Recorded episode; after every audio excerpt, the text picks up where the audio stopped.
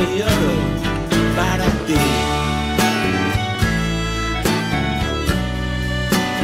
Arponera, yo quiero ser arponera. Eh, Norma Guasaúl, buenos días. Hola, muy buenos días. Es la voz de Ricardo de Castro que nos trae este disco Contradanza, el canto de la tripulación.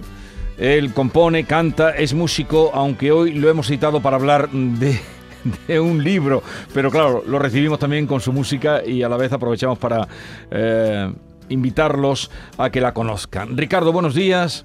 Buenos días Jesús, aquí encantado con vosotros. ¿Qué tal estás? Muy bien, estupendamente. Antonio Molina, buenos días. Hola, buenos días. Eh, vas Tri- a hacer vas- tripulación. eh, tripulación, tripulación. Vas a hacernos los Sobrecargo. honores. Vas a hacernos los honores. La última vez que estuviste aquí fue para presentar la guía insólita de Sevilla. De Sevilla, Sevilla Insólita Secreta, que la hice para la misma editorial, John Gleff, y ahora pues estamos con, con esta nueva obra que es Cádiz. ¿Y cuándo vas a traer un día a John Glenn? Pues eh, cuando tú quieras, él tendrá que venir para alguna de las presentaciones, lo organizamos, claro.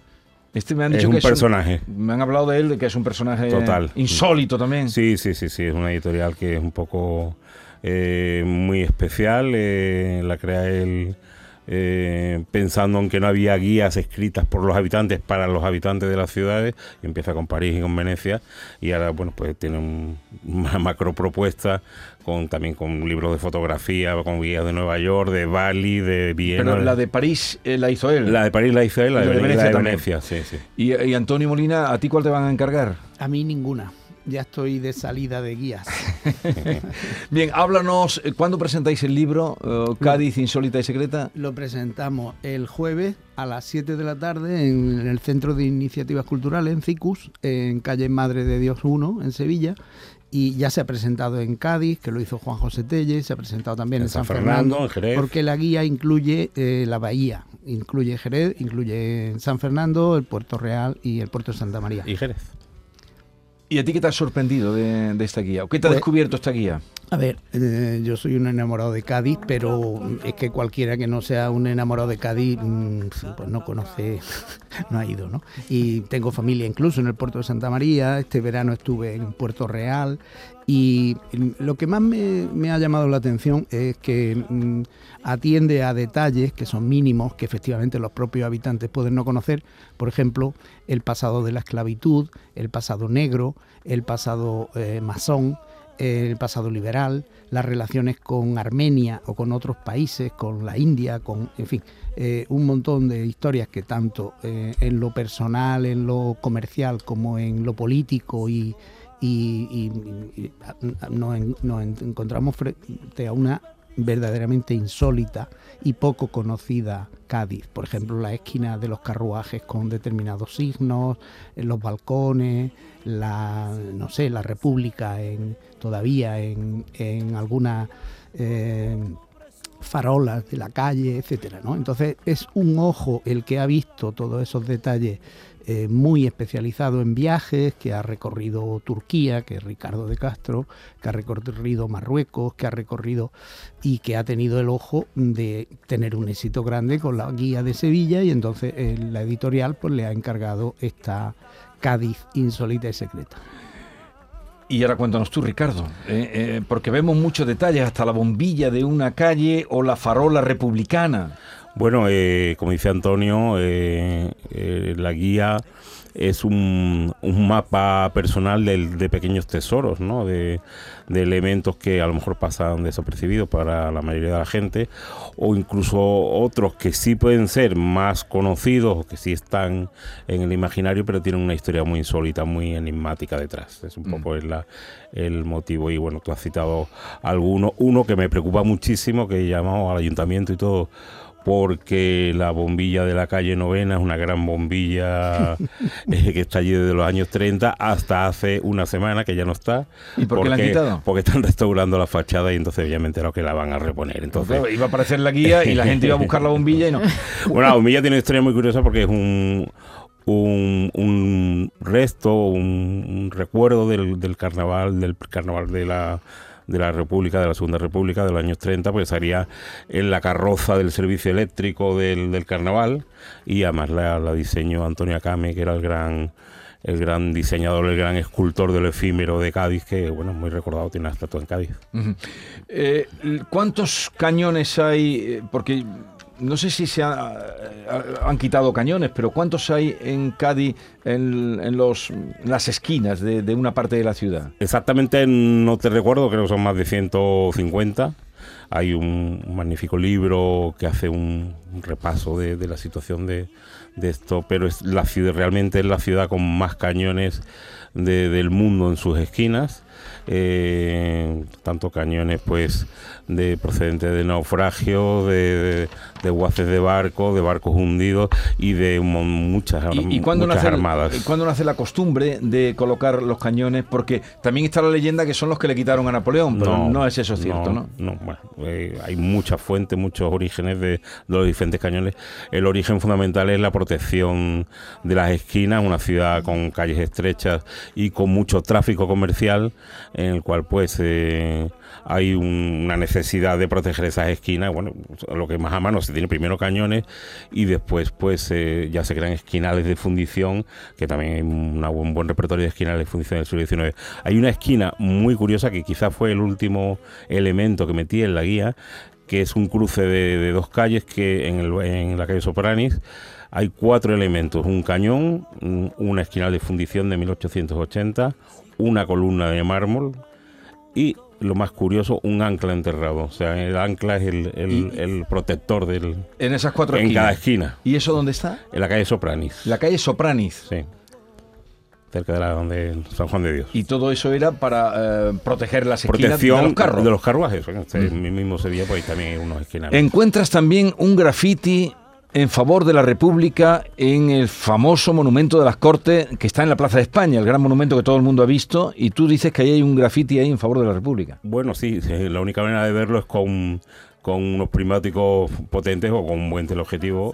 De hecho, pues, la foto que incluyo la hice yo con, con, Y- y- con aproximación. ¿Pero de- a qué República te refieres ahí? Eh, no ¿La República General o eh, era la República del 31 o Vamos era...? a ver, cuando es una república general, porque el cantero que lo hace, eh, cuando el- este monumento estaba previsto para inaugurarlo en 1912, ¿no? Claro, el, el aniversario Sí. de la, de la Constitución se retrasa muchísimo y coincide con el con plena dictadura de, de Primo de Rivera. Bueno, pues hay unos impagos terribles, mucha eh, movimiento revolucionario sindical y uno de los canteros pues mm, deja grabado Vizca la República en el libro que, que está en soportado en piedra en, en lo, en lo ma- en lo más alto de la ¿Era catalán?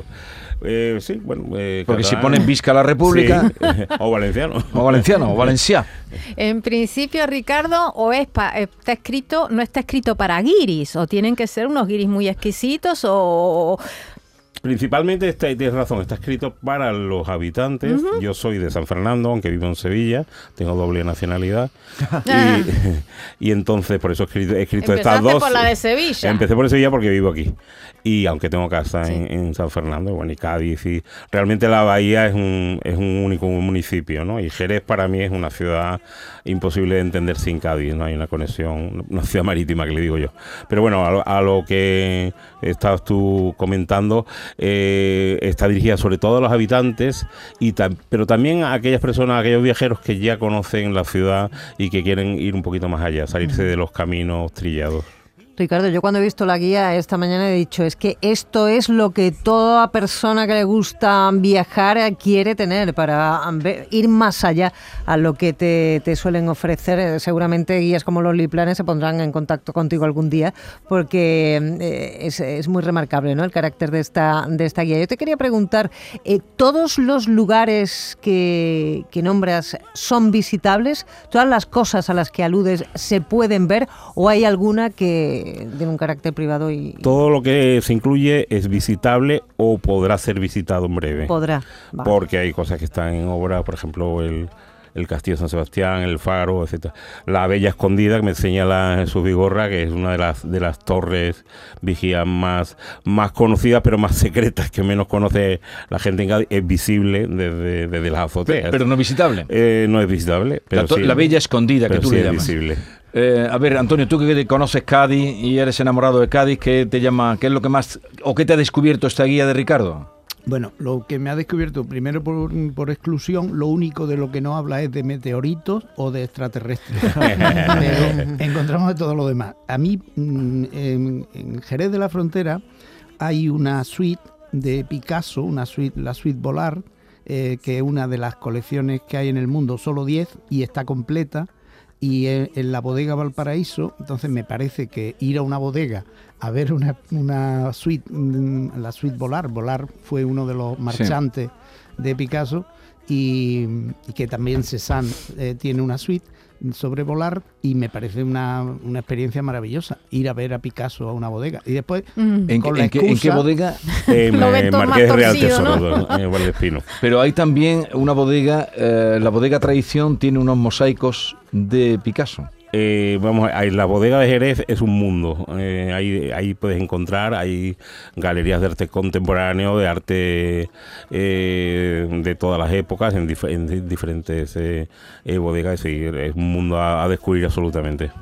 A mí, Ricardo, me ha conmovido ver, hay una fotografía de dos esqueletos abrazados. Me gustaría que diera una pincelada de quiénes son. Bueno, eh, estos son el- la tumba del abrazo, que la descubrió el, arqueólogo Eduardo Dijande en, las obras del campo de hockey en San Fernando. eh, varios enterramientos prehistóricos, neolíticos.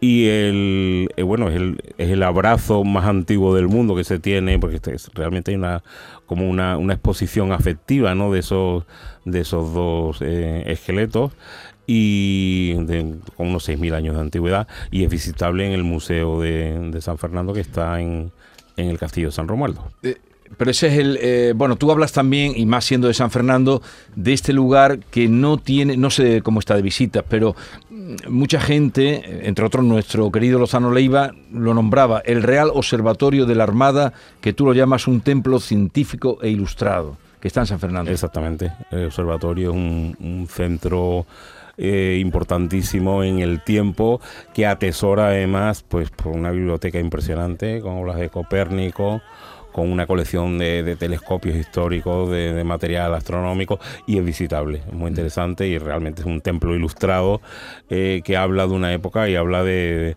de unos marinos liberales y científicos de esa época. ¿no? Ricardo, yo te voy a invitar un breve paseo con un cuestionario. ¿Eh? Un breve cuestionario de esta no guía, Cádiz insólita y secreta. eh, que he venido a denominar el cuestionario pan de tiro picha. Empezamos. Un lugar, una escultura, una obra de arte cuya lectura era errónea hasta que tú lo descubriste, sin falsa modestia. Bueno, ah, que es una, un examen. A ver, Sí. Más o menos. Más o menos. A ver, ¿qué te, ¿a qué te estás refiriendo? Pues, Pues a- algo que decíamos, uh, esto es esto, pues no.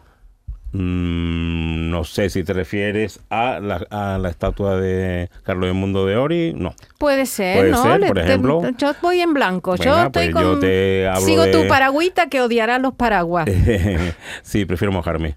Esa, bueno, pues una estatua que está en la Alameda Podaca, eh, del gran escritor Carlos del Mundo de Ori, además que estamos ahora en, en el centenario, y puede ser la única estatua del mundo que se baja del pedestal eh, en dirección al mar. Ha abandonado en el pedestal está el, sus marcas del- de los pies y la estatua está caminando hacia el mar. Eh, una estatua de, Luis- de una gran obra de Luis Quintero. Una, un, un lugar para reflexionar sobre la inhumanidad de la humanidad. Algo que tú digas. ah, Bueno, pues a mí me impactó mucho el, el monumento a los represaliados en el en la cárcel del puerto, el antiguo convento eh, del puerto, usado como cárcel históricamente, pero bueno, hay un, un sitio donde te metes dentro y están todos los, los nombres grabados de toda la gente que, que pudo morir en, en esa prisión. Un lugar de vanguardia moderno. Un lugar de vanguardia moderno, pues por ejemplo, un sitio muy curioso puede ser la peluquería de los Santos, ¿Eh? en- que- muy contemporáneo, porque lleva desde el año 2000, o sea que en la guía incluyo cosas de los fenicios y de la época romana, pero bueno, también una, una peluquería que desde el primer momento tuvo donaciones de, de todo tipo de vírgenes, cristos dorados y de todas sus paredes hasta el techo, pues una, una nueva capilla neobarroca donde te puedes arreglar el pelo, en la calle San Miguel. Un lugar para meditar, para encontrar paz.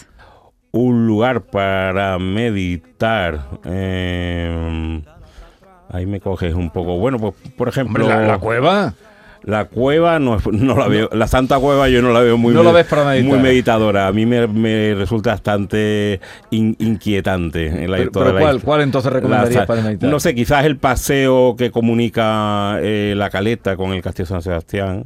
eh, Paseo que- de la Caleta el con- Paseo de la Caleta, que bueno, tiene mucha historia y uno de los tres mareógrafos más antiguos que se construyeron en España, que ahora mismo una casetilla que parece que era un- otra cosa, una capilla o un lugar de Y bueno, era un mareógrafo que del siglo XIX con Alicante y con Cantabria eh, se hizo una red para medir el- los niveles de las mareas. Un lugar para no dormir, creo que lo has respondido ya, ¿no? ¿O Bueno, hay otro sí. peor? Bueno, la verdad que la, la guía, eh, los textos tienen todos unos enfoques muy variados. Te puedes con- encontrar de novela negra, reportaje periodístico, pero hay terror gótico también. Y uno puede ser la Santa Cueva, por lo menos para mí, Sí. la parte inferior. O la historia de, de la momia de, de Santa Victoria en, en Cádiz, ¿no? Del cadáver momificado. Qué miedo. Y para terminar ya, un lugar para intimar, esconderte, amar. un lugar para intimar, eh, pues puede ser el castillo de Santipetri, por ejemplo, o la isla de Santipetri, que te, que te pilla allí el atardecer y, y intentar enterarte de la historia que hay debajo de tantas piedras. Que también se cuenta ahí. También se cuenta. Muchas gracias. La presentación será el próximo El jueves. próximo jueves y contamos con José Anillo, que es un cantador que, de Cádiz, que queríamos que hubiese cante de Cádiz, y va a tocar con él eh, Heredia, eh, Pablo, Pablo Heredia, Heredia. que es de Puerto Real.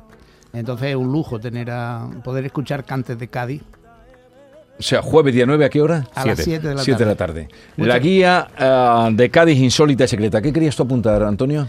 No, eh, me han llamado la atención muchísimas cosas, pero por ejemplo, hay, hay unas casas del ingeniero que son una especie de iglú hecho en hormigón armado, que parece una cosa mm, súper, mm, no sé, extraterrestre o del siglo XXIII, y están perdidas entre pinares en un barrio, por una de las preguntas que, que hizo Norma, que se llama Jarana. Y ese barrio le El da barrio de las nombre sí. a la palabra jarana, irse de jarana, por ese Ah, barrio. ese barrio es el que le da nombre. Ah. Lean Así ustedes. es, así es. Vayan a, a la guía de Cádiz insólita y secreta de Ricardo de Castro. Esta es la segunda que hace. Esta es la segunda. Pero vas a seguir. No, como guía no creo. ¿Por qué? Bueno, pues que primero, según mi opinión, tendría que cambiar de ciudad. Ahora mismo no lo tengo muy claro. O sea, tienes que vivir en la ciudad para hacer. Y no quieres salir de... Tú, Bueno. tú, para ti el mundo se divide entre Cádiz y Sevilla. Bueno, yo estoy muy abierto al mundo total, pero a este nivel de profundidad es muy complicado sin estar No, la embe- verdad embebido. Es que todo el mundo, Cádiz que está ahora tan de moda, porque Cádiz está... mm, Demasiado. Demasiado. Te lo dice un hombre que ha viajado Demasiado por de medio moda. mundo, porque tú has Eh, viajado por medio mundo. Todavía, si van a esta guía, yo la he espigado, ¿no? Así mirando, quedan muchísimas cosas por descubrir para todos esos que vienen a Cádiz, que gustan de Cádiz, entren en esta guía. Ricardo, me alegro mucho de verte, que sigas en Muchas gracias. facultades de compositor, de música y de investigador. Y que vayas también acompañado como con, eh, Con nuestro querido Antonio, que sería eh, eh, nuestro latino de Hispalis. Muy buenos días a todos. Ha sido una maravilla. Muchas gracias. Adiós, hasta luego. Venga.